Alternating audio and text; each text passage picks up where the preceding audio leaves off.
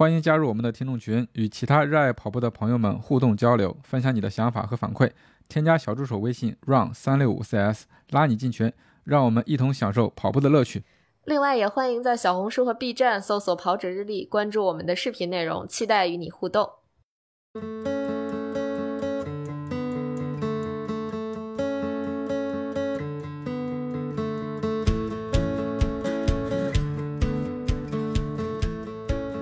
大家好，欢迎收听 PP 计划，我是南子。Hello，大家好，我是佳宁。嗯，大家好，我是 Jack。嗯，今天是咱们呃首马班的第四次班会。呃，那之前两周大家练的怎么样？以及今天应该有有一个小的分享的主题，是吧？那请杰克教练来介绍一下。嗯，好的。呃，我先简单说一下上两周的大家的那个训练效果吧。嗯上周呢，主要是呃，再上一次班会的内内容是五 K，对吧？五 K 测试，对，当然看得出大家对五 K 测试有很多怎么说呢？我不知道是恐惧呢，还是抵触呢，还是都有。紧张。对，紧张，都开始给我画漫画了，对吧？对 对对，嗯，大家也别太紧张，因为第一次测的话，肯定是会怎么说呢？是会有些担心，会有些怕的。而且五 K 测试的确是很虐啊，这个辛苦是逃不掉的。但有同学那个，当然没测的同学欢天喜地，测的同学一片哀嚎，就是这个感觉。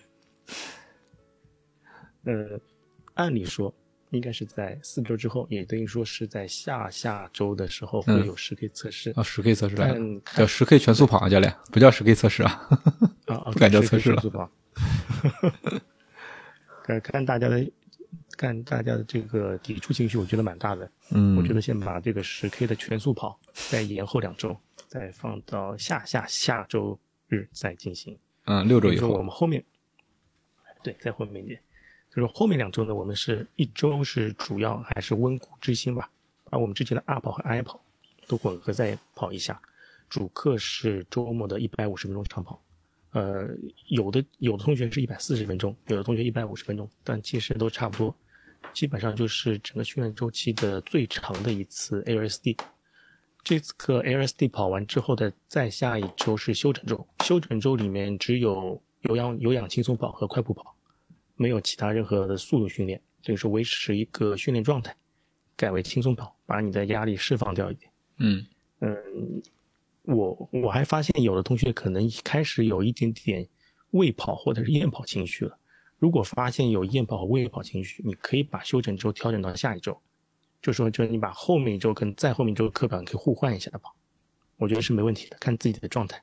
如果觉得自己出门跑穿鞋都很困难了，那索性就稍微稍微放过自己，改为嗯慢跑。OK，不要跑强度了。，OK，这个大家有问题吗？我还以为教练说那就不要跑了呢，还 是慢跑，跑还是要跑对吧我我？们可以对跑还跑跑跑慢嘛，就是慢慢跑，你应该还是没什么压力的，跑个嗯四十分钟到六十分钟，我觉得大家应该没什么太多问题。嗯如果你就是逼逼着他出去跑个间歇或者跑一个乳酸阈值，可能会有一些呃抵触畏难情绪，嗯对，有的有抵触。因为怎么说呢？你你的内心的抵触或者大脑中的一些负的一些想法，其实也是影响你训练效果的。嗯，它会不自觉的让你的肌肉紧张，然后可能是摆那个跑步的动作更加不自然，嗯然后呢心率过高，这都是有可能会产生的。嗯，所以你先把自己哄开心了，你再去训练。如果你过不了自己这关，那就宁可轻松跑。嗯我后面的标识，其实大家应该应该也看到，我所有的标识里面，有氧跑和长距离都是写的是重要或者非常重要。我建议先选的，我全都是选修，嗯对吧？就是说你你能跑就跑，不能跑还宁可跑有氧，反正反正反正跑有氧是没有错的。间歇只是提高大家的一个捷径，也就是说大家可能会，包括我们上了两次班，我也说过，呃，只跑有氧行吧，或者高强度训练不要行不行？其实是可以的。嗯，如果你不要高强度训练，那你就低强度训练会训练时间会非常非常非常长，就把这个推上去，就结果就是说你可能跑到可能三百、三百可能三百四百的月跑量，可能和别人两百出头的月跑量的训练效果应该是差不多的，嗯然后，可能会有这个问题在。好，这个我们在后面转到我们今天的主要话题，说个负荷。嗯呃，现在大家六周训练完了，看大家的那个笑脸的头像应该有变，应该有两个同学现在是骷髅头，负荷过大，嗯负荷过大，其他的大多数是个哭脸，哭脸是正常的。今天跑完都是个哭脸，因为今天的训练，今天的训练压力应该是这一周周最大的嗯啊，一百三十五分钟的 LSD。所以今天跑完的话，应该是哭脸，到明天应该就会好一点。这个至少不会是个哭脸在。骷髅头的话要看一下，可能可能要不就是心率设置过低了，因为你轻松跑一跑的话，心率过高，一过高的话，它就会区间过高的话，它会把你的计算的训练压力变大。这个回头可以看一下。嗯好呃，负荷的话，大家因为六周过完之后，我们会看到我们的训练负荷的状态是正确的，因为基本上所有主流的训练负荷的计算方法都是这个，我们我们在前几季也说过，是那个六周的一个负荷的计算方法，是按你六周的平均负荷值，然后呢减去你的疲劳值，就疲劳值是最近七天、最近一周的呃负荷的平均值，这个相差的差值就是你的当前状态。当前状态的话，如果正常训练的话，应该在负十四到负三十左右。但各家的算法不一样，我建议按区跑的平台的那基准的算法来算。如果你这个差值小于负的三十，就可能比方负的三十五、负的四十，那说明你这一周的就当前七天的训练负荷是超过前六周的训练负荷的平均值，就是你这周的话训练负荷太大了。如果在负十一到负三十之间的话，就正常的，这个不用担心，这在正常范围之内。呃，大可放心。如果是在负十一到正的十四中间，那说明你的可能有逃课现象，或者是某些强度课可能没跑到，或者是某些有氧跑的时长没跑到，嗯可能是有一些没有跑到的状态。所以说，在正十四到负十一之间，这个是说明太低了，大家要看看课表的完成度。如果在十四到十五之左右，那它它状态它叫做适合比赛，适合比赛。如果你比赛的状如果在比赛前一周的话，最好是把状态调整到正的十四到正的二十五。如果你的训练状态是大于二十五，那说明你可能最近两周都没练，它状态叫加强训练。这个大家可以看一下。而且如果抛开趣跑平台不说，现在在佳明和高驰里面也都是有类似的算法，嗯它的就可能名称不一样。在佳明里面一个就是叫做那个训练强度，在高驰里面一个叫做刺激负荷。对，高程的刺激负荷，什么适应负荷？适应负荷就是那个长期的，就是就是那个六周的负荷平均值。如果叫做负荷疲劳，高值的那个负荷疲劳就是短期的，近七天的那个负荷值。其实叫法换个叫法，算法都是一样，都是那个叫做训练冲冲量那个计算方法。这个计算方法，呃，怎么说呢？呃，其实大家都知道，这个计算方法不是不是特别精确，但是目前来说没有更好的计算方法在使用，所以说各家的手表平台都是用它的计算方法。嗯呃，方法呢，它是这么算的，它是在心理区间里面，一区间一到区间五，每个区间的话，它给各你一个权重值，然后你以以权重值乘以你在这个区间的时间，然后算出你今天的负荷是值是多少。比方说，你可能在一区，一区它可能负值是一个，打个比方是零点一，在二区它打，它就是零点二，三区零点三，以此类推。如果你在一区可能跑了十分钟，它就零点一乘以十；二区呢跑个二十分钟，它就零点二乘以二十。嗯然后把所有的在值累加起来，算出你这一堂课的负荷值，然后再进行按周的算、按月的算、按七周呃按六周的这么算，然后再累加上去。方法都是大同小异，都是这个方法的。所以说，现在的大家的呃怎么说呢？大家如果按呃看自己的训练状态的话，不要去看那个跑量，跑量可能不太准。为什么？因为如果你在间歇训练比较多、强度训练比较多的话，那你的总跑量是会比之前要低。但如果你看负荷的话，负荷值会比以前高很多。嗯我们看自己的训练的有没有到位，尽可能多看负荷值，不要去看跑量。就打比方说，经常可能会有呃人在网上问，说我月跑量三百，然后我跑了多少能破三，我跑了多少能破三三零，都会有这个问题。嗯但你不知道他这个三百的跑量是在什么样的区间状态下跑出来的。呃，对，这个就很难低很难估计了。如果你看佳明手表的话，它会有一个每每周的有一个复合统计值，就是在它首页里面。你如果你比方说你可以看到，比方你这周是七百五，你下周跑了一千一，啊一百啊一千一，对，可能会超过一千的，就说明这一周的负荷比上周高了多少？高了百分之二十五。七百多到一千多了。嗯这个值的话，说明高的话，那说明你这一周是辛苦过头。说你下一周的话，你要注意一点。第一个就看你这周的恢复是不是能跟得上。如果你跟不上的话，你下周要不减量，或者说你可以维持到那个一千一的量。对每个人不一样，我就随口一说，大家不用把那个数值记得太当真。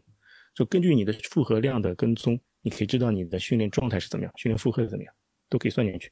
如果你有其他运动了，比方说，呃，撸铁、骑自行车、游泳，你能开表就全部开表，它都全部会累加上去的。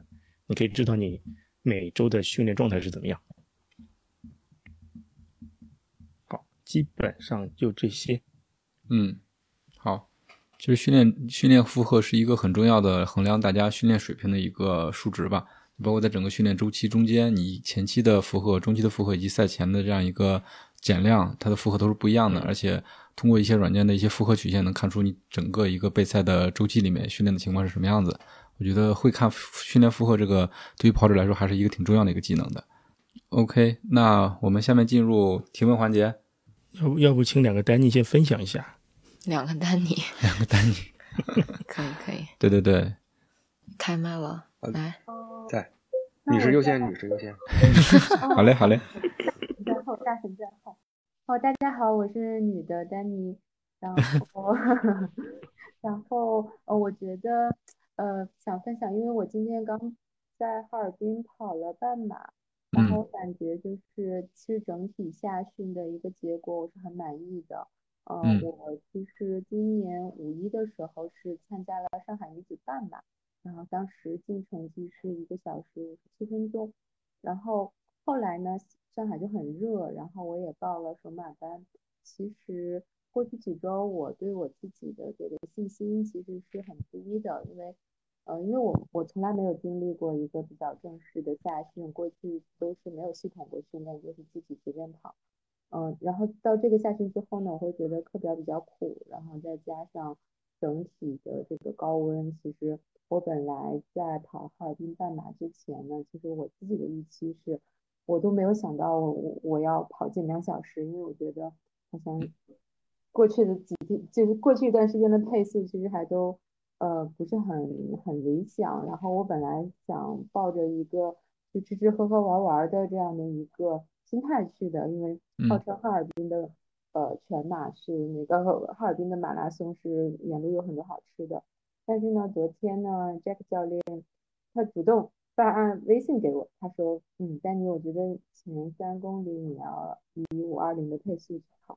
我看到五二零这个配速，我就想说，哦，我我觉得我做不到。然后后来呢，他又加了一句说，嗯，你后面可以加速，然后争取跑进呃一个小时四十九分，然后哪怕五十九秒也可以。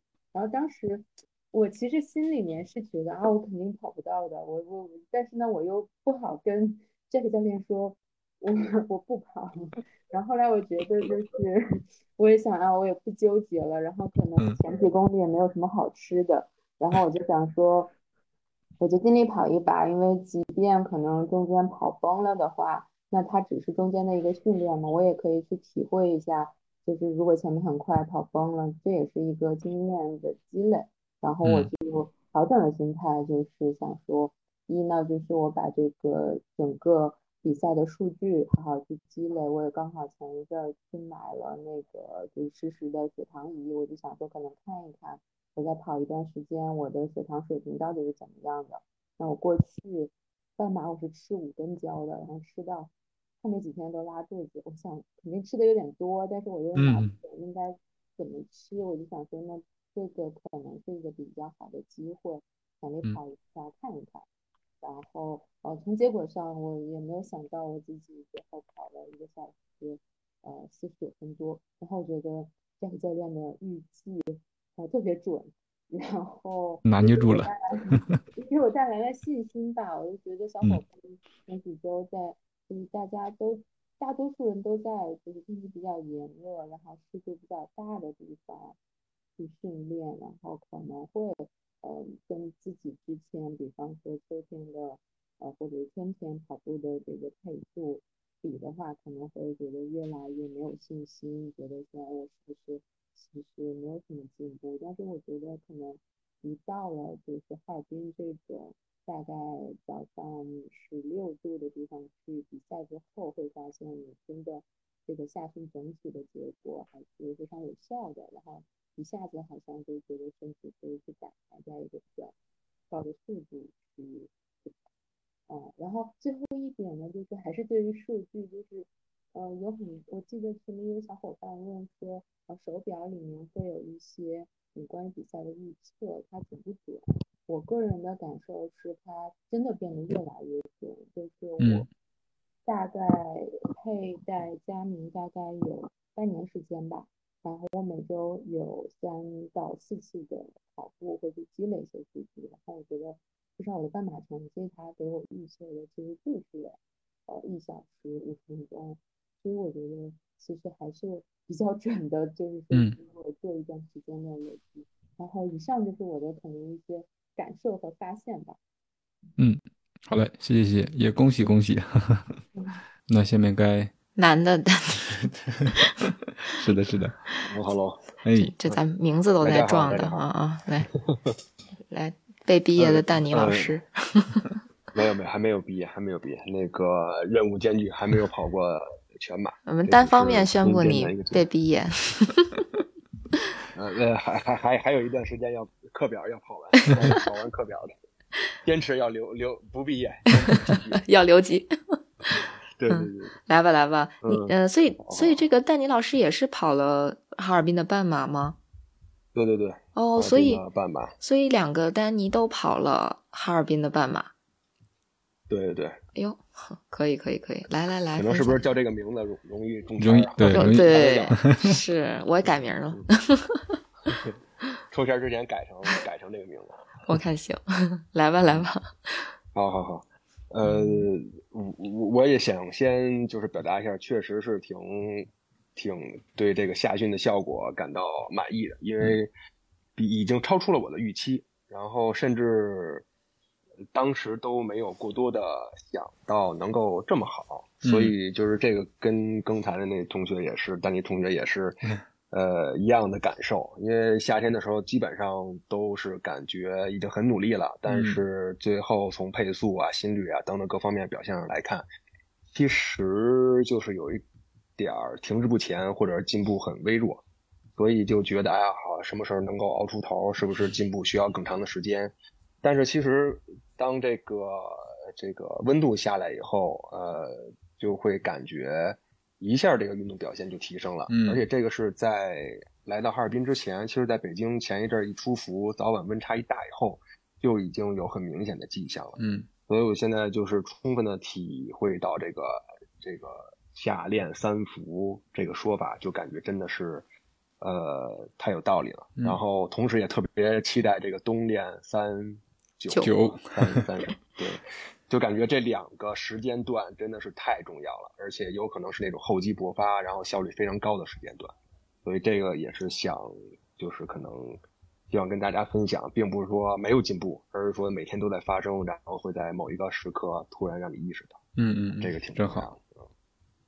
然后有一些那个跑跑这个马拉松的经验，因为就基本上没有，就很多很多年没有跑过了。就是最就上一次跑那个马拉松，也就是唯一的一次是一四年，就那时候北马好像还不太火的时候，也就没有什么准备，然后稍微的练了练，半年多的时间就去了，然后跑完了也是膝盖不舒服，后来也就停跑了，所以相当于就是没有怎么。跑过正经跑过这个参与过这个马拉松的这个比赛和这个训练，所以这一次的这个比赛也是相当于一个经验的重新的一个积累，也有一些小的 tips 想跟大家分享一下吧。嗯，可能之后大家再去参加的时候，呃，可能能少走一些弯路。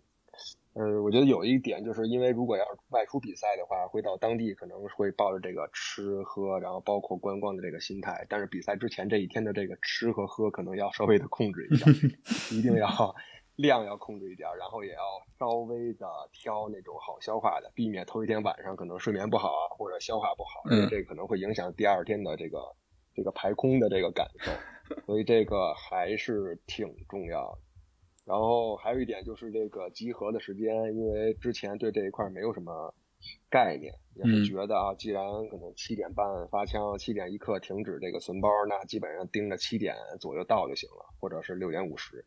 但是结果因为路上各种原因，嗯。呃和突发的情况，包括这个戒严，嗯就是封路的这种，其实有的现场执勤的这些呃嗯工作人员吧人员吧，他可能也不知道下一个路口的情况是什么样，所以为了避免这个呃突发的情况，最好是能够再多提前一些嗯。到这个现场，给这个突发情况留出充分的时间。今天就基本上想到了现场再热身，结果就是为了赶地铁，基本上就是跑去了地铁站，然后就在这个、这个路上热身了，所以还是有一点惊险。嗯嗯，然后还有就是控诉的这个感受，因为大家都挺激动的，然后这个天气也好，包括这气氛一热烈，可对能一开始一出去头两公里，基本上感觉人均四三零配速，嗯，差不多是什么样的嗯选手，对，都跑得很快。然后，呃，本来自己也希望能够再往前挤一挤，然后这个这个超一超，结果跑着跑着发现有点累，一看表都快四零零甚至三五零的配速才能往前冲了。嗯所以就觉得最开始还没有必要可能冲得太快。其实跑过去两三公里以后就好多了。这取决于，当然也取决于赛道，但是大部分我相信就基本上都是这样。嗯所以可能最开始别，对，别别一下冲出去，然后到甚至到了这个接近无氧，然后又堆积了一些乳酸，就不太好。所以这可能最开始要控制住。然后那个路上的时候，尽量也是匀速或者渐加速。嗯因为今天有中间有一段的时候，确实天气非常好，而且跑到十几公里的时候，感觉哎今天稳了，嗯所以呢觉得哎要不然要不然再提提速，把今天成绩再往前这个提一提，结果就跟了这个速度比较快的选手，但是基本上跑了两三公里以后，感觉还挺吃力的，而且身上会有一些反应，比如说肌肉，包括这个关节，可能觉得哎是不是孤疲劳的太快了，别到时候再受伤了。所以觉得确实没有必要，别跑嗨了就忘了，最好是匀速渐加速，然后根据自己大致的这个目标，可能调整按照上限和下限调整，但是不要超过这个范围，嗯就这个也挺重要。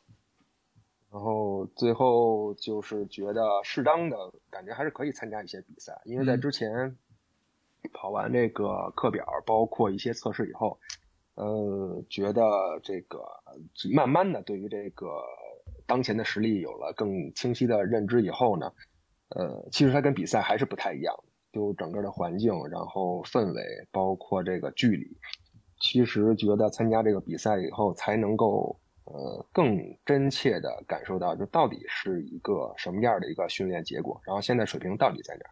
呃，可以打个比方，就是之前给自己做的计划，基本上可能感觉四五零或者最多四四零的配速跑完就很很很好。结果今天就是最开始是跑四五零都没什么感觉，嗯然后跑到后边的时候，发现四二零就也可以，呃，所以就觉得哎，呃，可能就是一方面天气也好，另外一方面氛围各方面的有加成，所以可能比自己预估的，包括平时测试的还要更好。嗯所以有的时候顶顶一顶，然后参加一些真正的比赛，去来了解自己，然后也能够起到更好的效果。这个也方便方便在之后的这个训练的计划当中做得更精确一些。嗯所以我觉得就适当的可以参加一些比赛，然后摸一摸底。嗯嗯然后最最后就是这个跑的过程当中，别忘了这个拍拍照，看看美景，然后还是要享受一下比赛，不然 对有的时候中间跑得太快了，太投入了，想要往前赶的时候，就一路就跑过了。一回头一看，哎，刚才那边是什么样子的？然后整个这比赛有什么特点？然后有的朋友说，哎，路上有有什么什么样的这个拉拉队，你看见了吗？我说都没有，那太专注了，就就一直在往前赶。对所以还是不要忘了这个享受一下这个比赛。嗯嗯嗯，嗯，对，基本就这些，好嘞好嘞，跑的还是挺高兴的。嗯嗯感谢这个教练的这个这个课表，感谢咱们这个 PP 计划，还是收获了很多的。嗯，好嘞，谢谢。呃呃，丹尼，我问一下，你前十 K 和后十 K 的那个成绩是多少？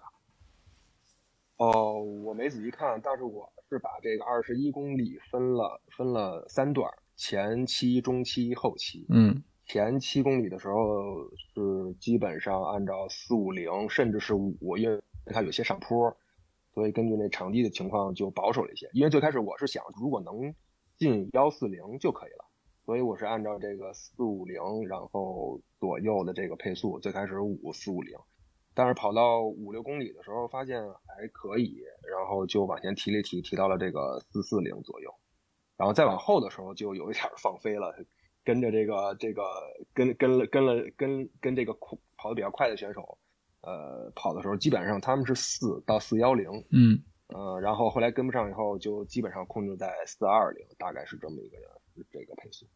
嗯，这个那个富那个富峰哥跑的蛮厉害这次。嗯嗯，对，但是其实我觉得不应该是这样，因为不是说这个负配速有有一种负配速是，呃，没有尽全力嘛？我觉得这个没有尽全力的负配速，是因为对自己实力不了解。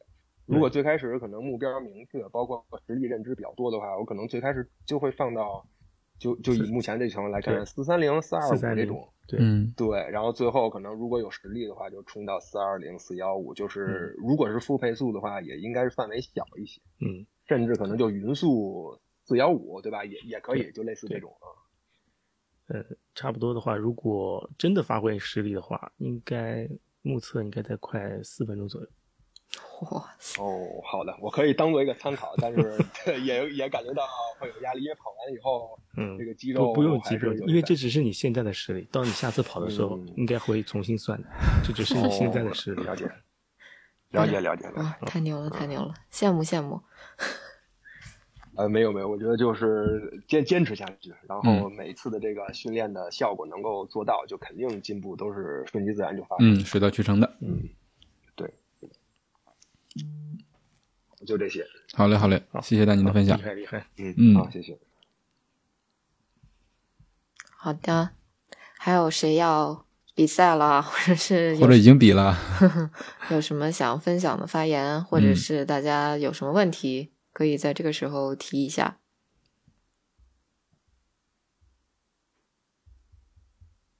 没人举手是吗？那今天是就这么快就结束了是吗？好开心啊！知道你忙，别别别，大家有问题还是说问题。嗯、有问题可以提啊。呃对对上两周有两个同学阳了，呵，最近最近这波好像已经陆续开始了，大家一定要注意防护啊！就当然能防护防护一下，防护不了嗯就好好养着呗。对这个嗯身体第一位。对嗯，入秋的这段时间抵抗力也比较低，大家口罩要不麻烦再重新戴起来。嗯对，还有就是要注意一下保暖，就是可能这种季节的变换是比较容易感冒的，不一定是阳嗯哈，也有可能是风寒感冒什么的会比较容易，所以该穿嗯穿是吧？该脱脱，就是不要怕麻烦，这个也比较嗯重要。对嗯，，一立秋就感觉那个早晚温差很明显。来，同学们继续举手。如果没有真结束了啊，这个，那我真就那个结束，我们就去逛去了啊。嗯，还是呃恭喜两位选手哈！你看那个我们这学员说恭恭喜二位 PB，呃其实我是没有想到，本来我也应该出现在这个哈尔滨马拉松的赛道上。今我来我在在来这个油田 B 的路上，我还在说，我说如果要是那个不去的话，我像我这种水平的选手，以后再也没有机会直通了。好不容易有一个直通的机会，结果我还错过了。哦，本来是要把这个哈尔滨作为直通的这样一个啊不是不是啊，BQ 吧？这个应该是对，最早是想通过哈尔滨马拉松 BQ 的，是啊但是嗯以以、这茬我已经忘了。对，瞧瞧，没事儿，我也忘了，咱俩一样啊。后来这个怎么说呢？后来因为各种各样的原因，虽然直通了哈尔滨马拉松，但是可能以后再也不能直通了，因为我的成绩就要作废了，快没有时候了。就以前我记得我们在一次杰克叔叔的唠叨那期节目里讲过，这个 PB 的成绩只能保两年嘛，我那嗯两年就快过去了啊。嗯，没事，可以再跑。嗯，转战越咱转转战越野跑圈儿了。嗯，然后大家还有什九么月？十号一个嗯，九月，嗯宁姐是吧？九月十号有个半马比赛，嗯，需要好好练身子两周。那个放松放松，不用太紧张，正常练就行了。嗯，嗯，朱莉举手了，那我们让朱莉来发言吧。来来来我 Hello，有一个问题，来来来，就是哎因为我最近在外面出来玩，然后就在我住的这边，然后随便跑，然后我们这边就是有一些那种土路，嗯嗯，就那种沙石路，就它也是挺硬的，然后也没有那种，就也不像那种徒步那种大石头什么，就是沙石路。然后我这边，然后嗯、呃，我们这个出来玩有一个小伙伴，他是跑那种越野跑的，然后他就跟我说，就说如果是跑这种沙石路，他好像是对膝盖比较，就是对比于嗯铺的那种马路，好像是对膝盖比较好。然后我就想问一下，嗯，是不是真的是这样？因为我平常跑步的，就在家附近跑步的，它其实嗯是有一段那种，你可以去跑那种沙石路，也可以去跑普通的马路。然后我之前一直就觉得沙石路会比较可怕，然后就从来没有跑过。但是我昨天因为就在这边玩，就随便跑一跑，就觉得跑下来还感觉还挺好的。嗯，所以想问一下，如果平时啊，比如轻松跑这种的，如果去跑到沙石路上可以吗？然后如果嗯有没有什么其他需要注意的？然后对配速要不要调整什么之类的？嗯，不用调整，正常的轻松跑按心率就行了。沙石路还有跑草坪，其实都是非常好的，对你的脚踝啊、膝盖啊一些练不到的一些小肌肉群都会练到。像班长，我就之前就跟他建议过去跑草坪，因为他们澳洲嘛草地多，他现在每一两周可能会去跑跑草坪，这都都是很不错的。嗯，不是很多人就说跑什么那就肯尼亚小径吗？嗯，肯尼亚，小径哦，啊，一个道理，一个道理。对对对，好的好的。那但是如果我平常跑，如果能有这个选择，也正好就在旁边，那我就去沙石路上跑，然后没有的时候再回到马路上。可以可以，没问题的，这是有好的好处好的，谢谢。哎，好的，谢谢教练。嗯，不客气。好，还有其他同学有什么问题或者想分享吗？哎，但但你老师又举手了。嗯嗯，来，呃，对，我想再再问一下，那个呃，刚才提到的这个跑草地，那那个人造草皮管用吗？可以啊有用，吗没可以啊，因为它的草地就是比较软嘛，嗯嗯对你的对对对你的控制感会更多一点。嗯，缓冲好吧哦，？并嗯哦，并不是说那种呃不是完全平的那种草地才管用，只要呃是这种软的都可以。对软和都可以。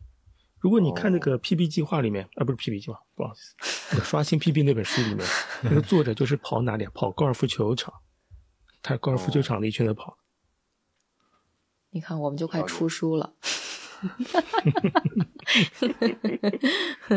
嗯，嗯然后我还想就借着这个话题，我们再问一下，因为这可能也有点这个私货了，就是这个跑坡，咱们之后还会安排吗？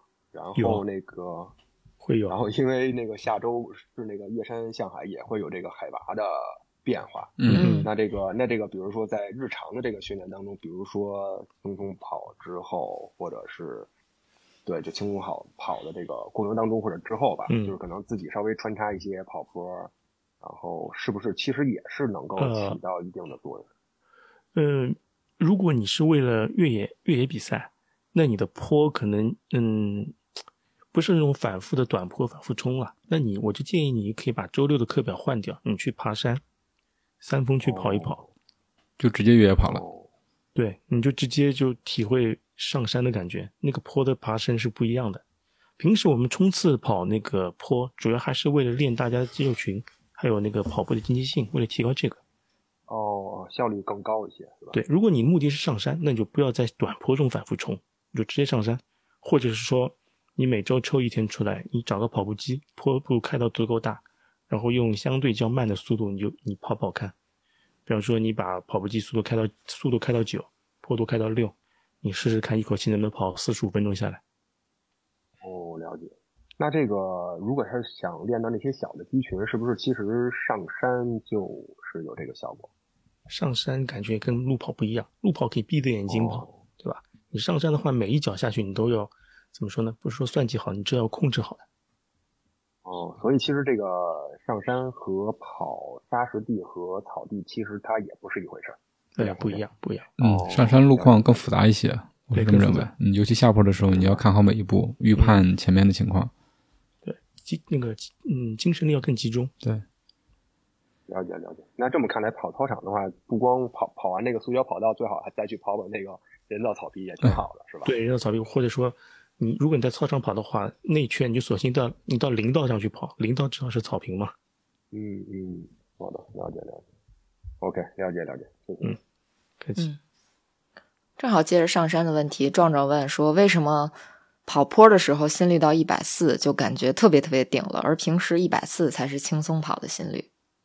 嗯，用的肌肉群更不一样了呀，就像骑自行车一样的，你自行车骑到一百四心率，跟你跑步的一百四心率，你的体感完全不一样呀，嗯，对吧？对。自行车骑到一百四心率，估计感觉心脏都要跳出来了。嗯对啊，感觉快吐了。但其实跑步一百四，分分钟就上去了。嗯，刚跑两步一百四心率，再跑两步一百八。还有同学有问题吗？那没有，今天节目可结束了啊，就闲唠嗑都没有是吗？时长不够啊，有时长焦虑谢。谢谢大家放过。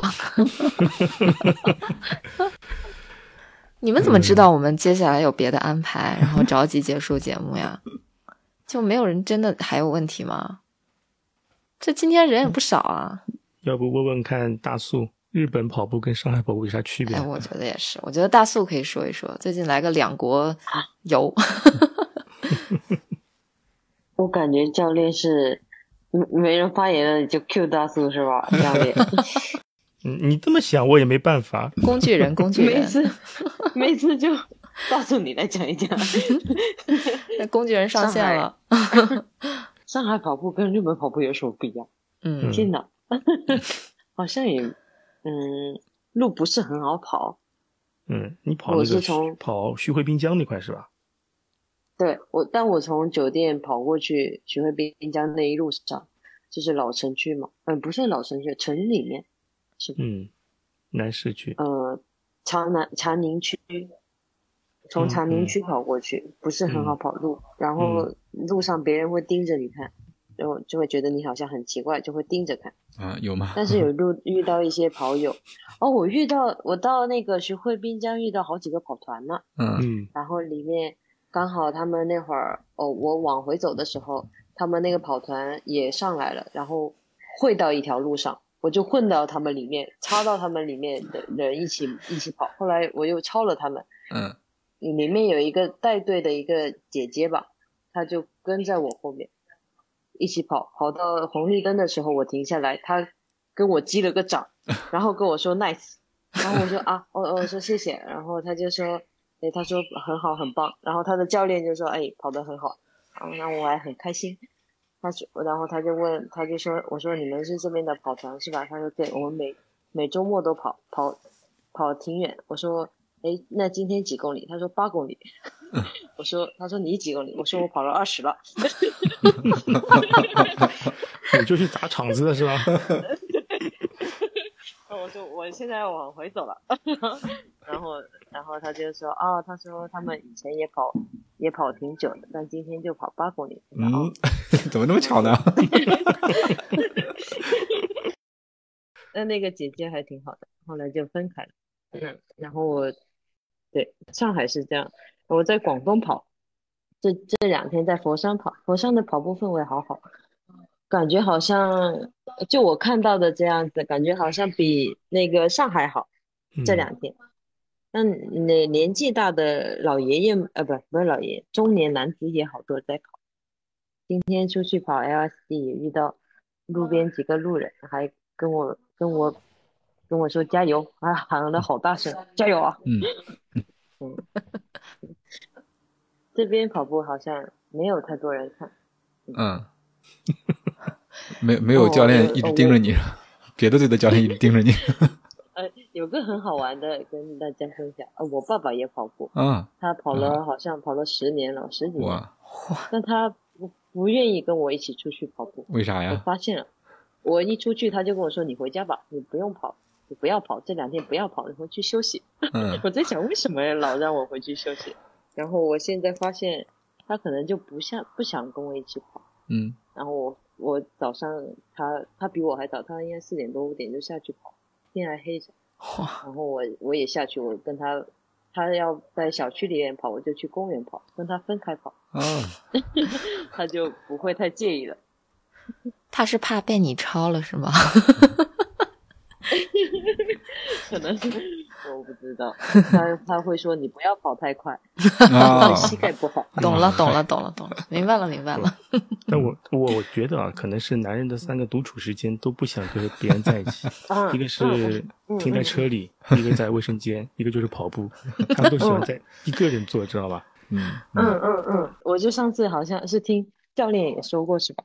就说嗯嗯，中年男子的独处时间不愿意被人家打扰。我相信，嗯，我爸应该是不想被我打扰。是啊，你想，你如果你坐在 你坐在马桶上，也不想被人打扰，道理一样的呀。亲闺女也不行。对，不行，我可能在旁边叨叨，那我要讲话，他就嫌我烦吧。太可爱了，竟然被爸爸嫌弃了，原因是跑太快。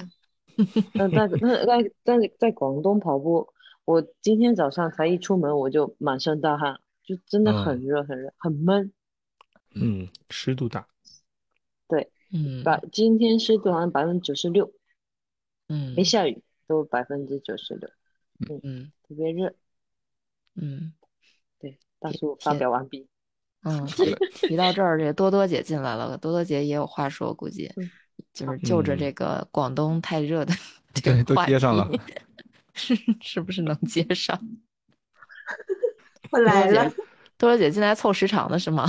听说我们时长不够。我刚刚一直在床，不是床上，在沙发上瘫着，然后就整个人懵逼了，然后就一直在躺着。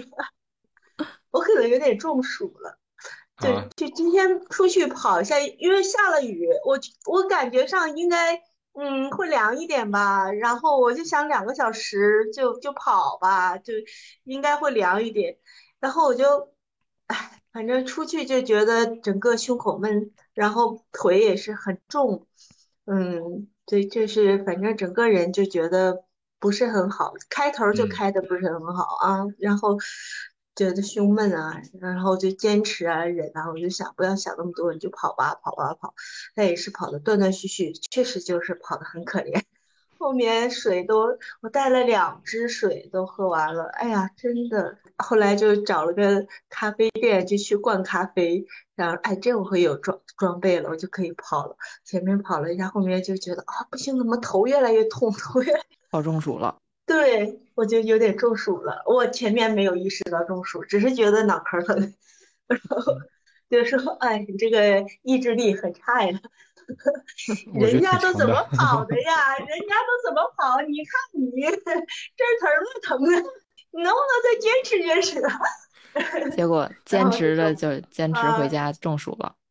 对，就坚持不了。后来我就直接就掏了我们家里的救援车，我来吧，接我吧。上车不，行了，对，嗯上车，嗯，回家还忍忍着晕，把家里的那个饭做了，呃，太就是敬业了。做，但是很快，因为我前面已经准备好了，就放的什么空气炸锅呀什么什么，就一炸一嗯嗯烤的。然后后来我就躺瘫在沙发上瘫了一个多小时，就是感觉那个头一直好像有一个什么东西一直在脑袋里转来转去的那种脑壳疼。可能我想可能就是有点中暑，对。但是我嗯。其实觉得今天不是特别热，甚至我跑的时候都是能感觉到风，但是就嗯。是很闷，就也可能就是我我都不知道前面在聊啥，我只进来就听到说湿度大，对，就今天就是湿度大，对，呃，下过雨之后，对，我一见到说在湿度大，然后什么百分之九十多，然后我我我我我我跑的时候我就感觉那个都能感觉到那个地面上好像那种蒸的感觉啊，就有点，我就嗯在想，我好像像那个什么汽锅鸡啊，什么蒸龙虾的那种感觉。一锅鸡，对，就是在那种气里面，然后走在跑在那个路边上，然后我就看到那个那个绿道上的都都长出来蘑菇了。足够潮湿。对我们这边真的绿化和潮湿度绝对是够了，蘑菇都长出来了，我因为觉得很新奇。但是就是不是不知道，你总归是想说你下训前面在跑步跑步机上是在跑，然后还是要出去跑一跑吧。然后果然一跑就很拉垮，就整个人就不好了。但是，嗯，反正就你大概了解这个身体的信号吧。我也想就说，嗯，大概知道什么样的状况了，你就可能就需要去停下来了，然后就了解一下自己身体到哪里了。肯定每个人，嗯，情况不一样。那我现在能力不够吧，就是在下训这种耐热的能力也不够，然后。那心肺各个方面都不行，不行就不行吧，那就 好吧就好吧，就很怂的一群。不是你练还练还是在练啊，对吧？怂是怂，可怜归可怜，但是还是在跑。对对对对，我我的那个就是说，能练多少算多少。嗯，就是你首先你要去去练，啊，然后不行再说。嗯，态度态度满分，是的，是的，嗯，自然条件他选不了，是不是？态度端正，好了就好，对吧？嗯，对对对，就先跑嘛，跑了再再说嘛。然后也就知道了哦，大概这个时候你脑壳疼了的话，你就要注意了，可能会有一个什么样的征兆？哦，我这是第一次，我还真的是第一次跑中暑，以前可能确确实实对自己比较好，没没有尝试过，就是这。我以前有热的热天跑过，去年有热天跑过，但是好像肯定没有现在跑的多。对，嗯，肯定是时长不够。是，确实是。嗯，反正多喝水，再多喝水，然后什么十滴水啊、藿香正气水啊都可以搞起来。对，就是把那五十滴水补上。嗯，对，就是还是要补一补。嗯嗯，我我讲完了，我这嗯，痛的。好的，哎，谢谢，好好好，好，谢谢，好，凑个时长啊，嗯，谢谢，拜拜。主要好好休息，争取别有第二次啊，一次够了，差不多得了。对对对对对，嗯，好嘞，咱们下一步啊，那个，嗯，宁林举手，来，宁姐来吧。嗨，大家好，能听见吗？可以，可以，没问题。嗯，呃，是这样，我有两个问题想问一下教练。嗯，就是那个激励训练是不是只有在激励训练的当天可以练？就是其他的时候可以，就是可以练吗？嗯，就比如说我一跑有有一个一跑是五十分钟的，那个五十分钟过后跑完了之后，我是可以练吗？可以啊，没问题啊。哦，是没问题的。好，这是第一个问题。第二个问题就是这个激励训练我是不是可以换成动物流或者是壶铃？可以换吗？最好不要哦，你可以把你的壶铃和和动物流放在日常的易跑后面，这是 OK 的。比方说你易跑完之后，你做一些核心相关的训练，是完全没问题的。哦哦，好的，明白了。呃，就是比如说，就是它那个肌力训练，它的前面的那个热身是有深蹲跟箭步蹲，这个时候我负重是可以的，对吧？可以，没问题。你可以按照自己的要求，你可以按照自己的能力加组数、加重量都是可以。这个激励训练的目的就是让你在四十八小时后腿会酸。如果你腿不酸，那你下次要加量。哦，好，明白，没有问题了。嗯，好的。嗯，好。短平快，这这这么严谨，应该是 是的，是的，因为这个事情就是我困扰了很久。但是啊，我之前因为我是呃会有练，但是呢，因为教练说就是不要太呃这个负荷太大了，所以呢，我之前的那个肌力训练我是自己有加重量的，但是我觉得好像不太够，就一个星期只练一次的话，好像不太够。就是我明显的觉得，就是嗯，还还是有点可能需要补一下，所以我就问一下，就其他的时候可不可以补？可以可以，因为我其他时候你补动动物流你随便做，平时日常有有氧之后你都可以做。哦，OK，好的好的，嗯，没问题了，谢谢。嗯，不客气。好嘞，嗯，有问题的话，我我们也可以随时在群里问，不用困扰那么久。好，别客气。好的好的，好好，那我下麦了。好嘞好嘞，谢谢谢谢。好，谢谢，嗯。感觉是直播连线下麦了，好专业的用词啊！我这太专业了，我头一次听，我 一看我就不专业。嗯，行，大家还有谁有问题吗？嗯，或者想分享吗？没有，我可真停了啊！咱今天就到这儿了。没有，我们要下麦了。我们也要下麦了。学了就用。嗯，我刚才听多多姐说这个热，我在这冻着。特嘚，哆哆哆哆哆嗦嗦的，我我穿着一件屁棉的衣服，穿着长裤羊毛袜。行，那要不咱们今儿就到这儿。嗯，也没有同学要发言了，就大家听那个时长也差不多了哈。啊，谢谢大家帮我们凑时长啊。嗯 行了行了，那我们今天的班会就到这里了，咱们继续一起听，一起跑，一起 PB，谢谢大家。好，谢谢大家，谢谢大家，谢谢那咱可以下麦啦对，可以下麦啦。下麦下麦。啊，下麦了，下麦了啊。